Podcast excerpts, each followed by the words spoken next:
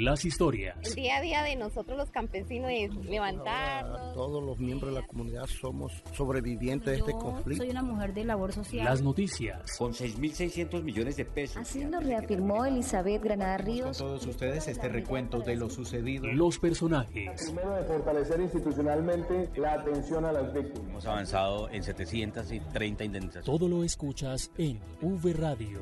V Radio. Las voces de los protagonistas de la reparación integral.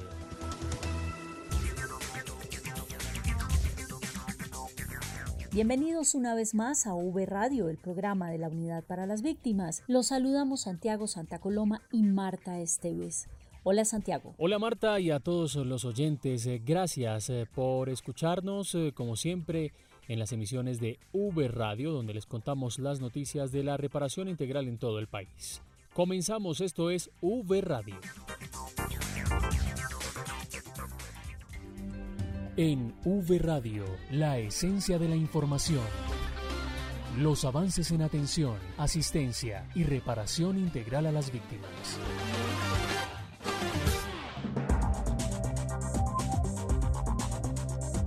Por estos días conmemoramos dos semanas importantes, la Semana de los Pueblos Indígenas y la Semana de la Juventud.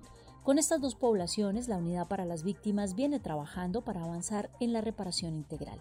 Sobre la Semana de los Pueblos Indígenas, esto dijo el director general Ramón Rodríguez. En esta Semana de Pueblos Indígenas los invito a hacer una reflexión. Una reflexión a revisar lo que se ha implementado frente a la política pública de atención a víctimas, pero también a revisar esa proyección frente a la ley 2078 y el COMPES que financia la ley. ¿Qué va a pasar durante estos 10 años? ¿Cómo vamos a avanzar? No solamente en el marco de la ley, sino de los decretos ley que amparan todos los derechos a los pueblos indígenas. Y el compromiso de la unidad con los jóvenes víctimas del conflicto ha sido reiterada también por el director de la entidad. Escuchemos decirles a los jóvenes que hemos desde la unidad hemos propiciado todos los espacios para que puedan participar. Lo hemos hecho a través de la participación efectiva en los encuentros sobre lo fundamental. Allí estuvieron los jóvenes, pero también propiciamos entre el 15 y el 17 de julio el encuentro de jóvenes en Cali. Un encuentro donde tuvieron la oportunidad la representación de todo el país. Allí tuvieron la oportunidad de llegar a tres conclusiones. Uno, la incidencia en la política pública frente a estos 10 años más de prórroga de la ley. Allí también tuvieron la posibilidad de revisar el COMPES, el COMPES que va a financiar la ley, hacerle todas las observaciones a esas 280 acciones que están contempladas en el COMPES y también hacer una incidencia en algo que es fundamental para ellos, la educación superior. ¿Cómo podemos avanzar en esos convenios con las universidades para lograr que la política pública de atención a víctimas esté inmersa en la educación superior, garantizándole a los jóvenes el acceso a la educación superior en todos los niveles. Entonces allí estamos propiciando los espacios y por eso es tan importante en esta Semana de la Juventud eh, agradecerle a los jóvenes por toda la incidencia que puedan hacer en la política pública en estos 10 años más de prórroga, avanzar en todos los procesos que tenemos. V Radio. La entrega de 310.015 indemnizaciones individuales, administrativas y judiciales por un valor que supera los 2,6 billones de pesos durante tres años son hechos que nos unen.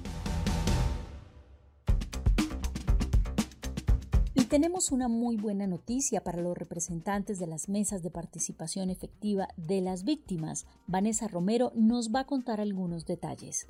Hola Vanessa, ¿de qué se trata? Les recibo desde Bogotá, compañeros. Un saludo a ustedes y a toda la audiencia. Y les quiero, si hay una información importante, efectivamente, pero antes quiero hacerle una pregunta a Santiago, a ver si lo podemos corchar, Marta. Ok, ok, Vanessa, está bien. No me vaya a corchar, por favor. Está bien, no, me coge un poquito fuera de base, pero eh, eh, a ver, bueno, ¿de qué se trata? bueno, bueno, vamos a ver si lo podemos corchar. Bueno, Santiago, cuénteme, usted y los oyentes también. ¿Usted sabe qué es Participás? Participás, Participás, claro que sí. Participás es una estrategia de la Unidad para las Víctimas, por supuesto, que eh, capacita a las víctimas del conflicto especialmente en temas, eh, por ejemplo, del Sistema Integral de Verdad, Justicia, Reparación y No Repetición, de los planes de desarrollo con enfoque territorial, de la ley de víctimas de derechos humanos, en fin, entre otros temas, Vanessa. Ah, no, no lo puede corchar. Efectivamente, esa respuesta es correcta y sobre eso se trata la buena noticia. Vuelve a participar con legalidad. no lo puede corchar, Marta. No, no, me estaba cogiendo un poquito fuera de base, pero eh, bueno, creo que logré responderle bien. Pero, pero Vanessa, cuéntenos más. Pero bueno, veamos a ver si con esta pregunta sí lo logro. Listo, Santiago, ya sabemos qué es y que vuelve. Pero ¿usted sabe cuándo vuelve? Em, no, no sé, creo que voy a dar, no sé, agosto, estamos en agosto, yo creo que en agosto eh, debe volver participar, puede ser, ¿no? Bueno, pues eh, para los oyentes y Santiago y Marta, efectivamente, les cuento que ya volvió a participar y es que desde el pasado 10 de agosto la Unidad para las Víctimas inició la capacitación en la modalidad virtual asistida, las cuales irán hasta el 30 de agosto. Recordemos, complementando lo que dijo Santiago, que es una estrategia de capacitación masiva que hace énfasis en las víctimas habitantes de los municipios que son sujetos de los programas de desarrollo con enfoque territorial PEDET, los municipios PEDET. En esta ocasión hay un nuevo capítulo de formación y es relacionado con las víctimas pertenecientes a las comunidades étnicas. Entonces, en una primera fase serán capacitados los actuales representantes de las mesas de participación efectivas de víctimas a nivel departamental. Y ya la segunda y la tercera fase llegarán a víctimas de los municipios PDET, a víctimas organizadas y a las no organizadas, tanto en Colombia como en el exterior. Entonces, atentos a esta fecha. Entre el 10 y el 30 de agosto, la Unidad para las Víctimas inicia esta capacitación en modalidad virtual asistida. Bueno, más o menos casi logro el objetivo de Corchar a Santiago. Con esta información me despido, no sin antes recordarles que todos estamos unidos por las víctimas.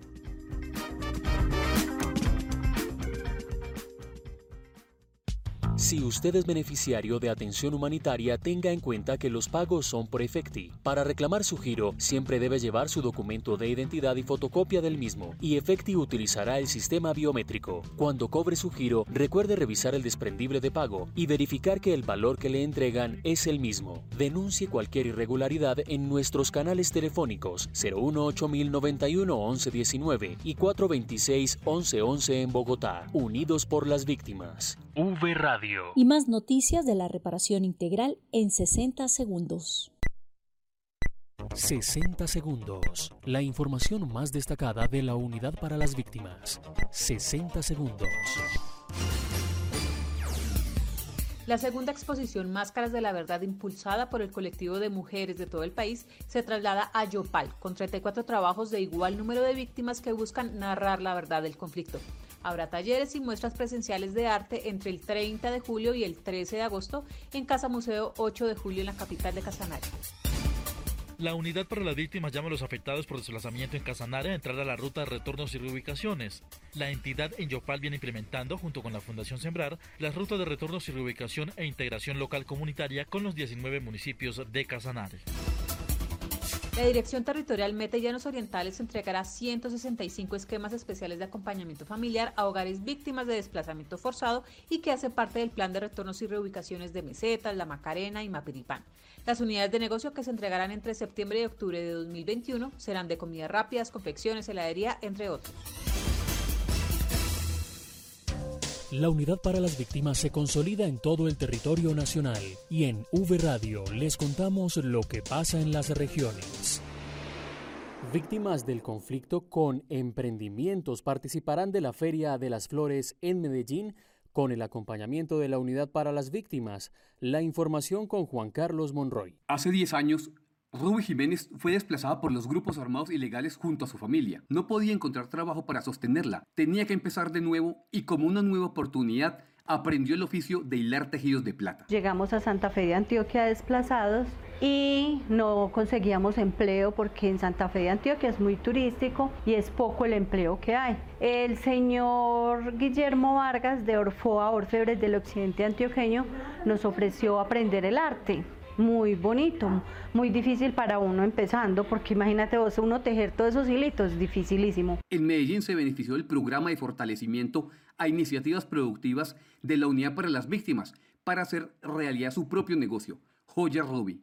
Ahora ella es una de las 20 víctimas que llegan a la capital antioqueña para participar desde hoy y hasta el próximo martes con sus 10 proyectos productivos de artesanías, joyería, marroquinería, orfebrería y dulcería en la primera versión del evento Emprendimiento hecho en paz de la Feria de las Flores. Para mí es un orgullo estar acá en esta feria porque me da mm, eh, ingresos para mejorar la calidad de vida de mi familia, para poder incrementar em, eh, la producción en mi negocio. El director de la Unidad para las Víctimas en Antioquia, Wilson Córdoba Mena, destaca la estrategia de apoyo a estos emprendedores durante la Feria de las Flores. Desde la Feria de las Flores en Medellín, para V Radio informó Juan Carlos Monroy Giraldo.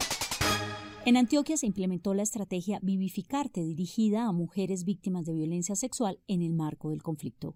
La nota con Sandra Cruz. Adelante, Sandra. Un saludo para todos. A través de lúdicas, trabajo grupal, dibujos, canciones y entre otras formas de expresión corporal, 60 mujeres víctimas de violencia sexual residentes en la capital antioqueña se fortalecieron con Vivificarte durante el mes de julio. Se trata de una estrategia en la implementación de las medidas de reparación que realiza la Unidad para las Víctimas en todo el territorio colombiano, con el fin de apoyar a la recuperación psicosocial de mujeres que han sufrido este flagelo victimizante en el territorio. Escuchemos a Elizabeth González, quien participó de este taller. No, contó su historia de no solo ser víctima de violencia sexual, sino de secuestro y desplazamiento forzado. Eh, el taller trajo a mí una nueva luz, una, nuevo, una nueva alegría, una nueva esperanza de que no hemos sido olvidados como víctimas, como personas que pasamos por tanto sufrimiento de, de violaciones, de maltrato, de tantas cosas que hemos vivido. Entonces el taller para mí trajo mucha vida, una luz que nuevamente vuelve y enfoca mi camino y mi destino. En Colombia, 8.499 mujeres han sido víctimas de violencia sexual, que ya fueron indemnizadas por este hecho victimizante cerca de 2.000 en Antioquia, con una inversión general de 169 mil millones de pesos. Elizabeth también ha sido una de las 4.154 personas que han participado en la estrategia psicosocial de acompañamiento a las víctimas de violencia sexual, con enfoque de género para su recuperación emocional. Informó para UP Radio Sandra Cruz desde Antioquia. En el Cesar se realizó una jornada de caracterización a miembros de la fuerza pública. José Céspedes está con invitados para ampliar la información desde el Cesar. Adelante, José. Hola, Santiago y Marta. Nosotros nos encontramos en esta mañana en el Batallón de Artillería número 2, la popa de la décima brigada de la ciudad de Valledupar. Precisamente estamos eh, realizando una jornada de caracterización de miembros de la fuerza pública que adelanta el Ministerio de Defensa a través de todas sus fuerzas, eh, eh, ejército, policía, armada y por supuesto la unidad de atención para las víctimas. Pero para hablar un poco al respecto de cómo se está desarrollando esta jornada, eh, nos encontramos con la coronel Elizabeth Buitrago, ella es la directora de víctimas del SECOET de las fuerzas militares. coronel, su apreciación acerca de cómo se está desarrollando esta jornada. Vemos que ha llegado mucho miembro de la fuerza pública interesado en esta caracterización. Eh, gracias por la invitación. Sí, mira, eh, la jornada eh, dio inicio el día de hoy a las, 10, a las 8 de la mañana. Hoy 10 de agosto, vemos que estamos teniendo acogida acá en Valledupar. sí nos está llegando bastante personal de la fuerza pública. Por eso hoy queremos seguir invitando a todos a que se acerquen acá a la jornada de declaración y a la jornada de caracterización que se va a realizar estos tres días en Valledupar. Coronel, pero además de eso, de miembros eh, eh, de la fuerza pública, vemos también a familiares, vemos a madres y vemos incluso eh, a hermanos, a hijos. Sí, precisamente porque muchos de nuestros militares y policías han dado sus vidas por defender nuestro país. Entonces, por esa misma circunstancia, quienes son víctimas en esa circunstancia son sus papás, sus mamás, o, si son casados, su esposa y sus hijos, su núcleo familiar. Por lo tanto, ellos son los que acceden a los derechos que están establecidos en la ley 1448. Muchas gracias, coronel. Bueno, esta jornada que se realiza en la ciudad de Valledupar será reaplicada lógicamente en septiembre en Los Llanos, en la ciudad de Villavicencio. Santiago Marta, eh, muchas gracias. Este es un informe de José Urbano Céspedes desde Valledupar para V Radio. En Bolívar se entregaron indemnizaciones. Vamos con Patricia Díaz para que nos cuente los detalles. Adelante, Patricia. Marta y Santiago son más las víctimas indemnizadas en el departamento de Bolívar y más las personas que gracias a estos recursos mejoran su calidad de vida. Hoy nos encontramos en el municipio de Madangué, donde se notifican a 341 víctimas de su carta de indemnización. Los recursos entregados superan los 1.400 millones de pesos. Tres cosas importantes que resaltar de esta jornada. Primero, el acompañamiento de los miembros de la Mesa Municipal de Participación Efectiva de Víctimas en estos espacios. Segundo, el apoyo de los entes territoriales. Y tercero, la dinámica económica generada alrededor de estas jornadas, donde se viene notificando no solo a víctimas de Mangangué, sino de otras subregiones del departamento de Bolívar. Así lo manifiesta el enlace de víctimas del municipio Rigoberto Martínez. Mangangué, nosotros sabemos que recibe a todas las poblaciones del sur de Bolívar y se ha constituido en un municipio que recepciona no solamente a las víctimas, sino a toda la población del sur de Bolívar y se ha convertido en una ciudad que atiende en diferentes servicios a esta población. El banco, el comercio, los almacenes, Todas las plataformas comerciales se reactivan en nuestro municipio y acogen también de buena forma desde nuestro punto de atención y de toda la oferta institucional que hay a todas estas personas que llegan acá. Desde el municipio de Mangue, Bolívar informó para V Radio Patricia Díaz.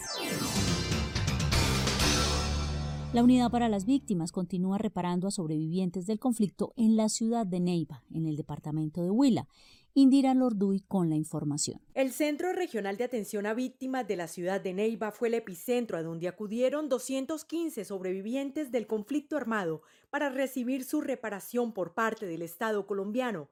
Esto dijo la directora de la Unidad para las Víctimas en los departamentos de Caquetá y Huila, Gina Paola Lombana López. Hicimos entrega de 215 cartas de indemnización a sobrevivientes del conflicto armado de esta región del país por un monto cercano a los 1.450 millones de pesos. Hicimos a su vez la entrega de la carta de dignificación en la que se exalta la dignidad, nombre y honor de todos los sobrevivientes del conflicto armado. El equipo de la Unidad para las víctimas brindó recomendaciones sobre las diversas formas de invertir estos recursos para que los beneficiarios aprovechen las facilidades con que cuentan de acceder a vivienda, emprendimientos y educación, aportando al bienestar de sus familias. Esto dijo Noelia Castañeda, quien hizo referencia a su indemnización. Le doy gracias a la, Unión de Víctimas porque al fin, al fin tuve esa, esa bendición que Dios me ha dado.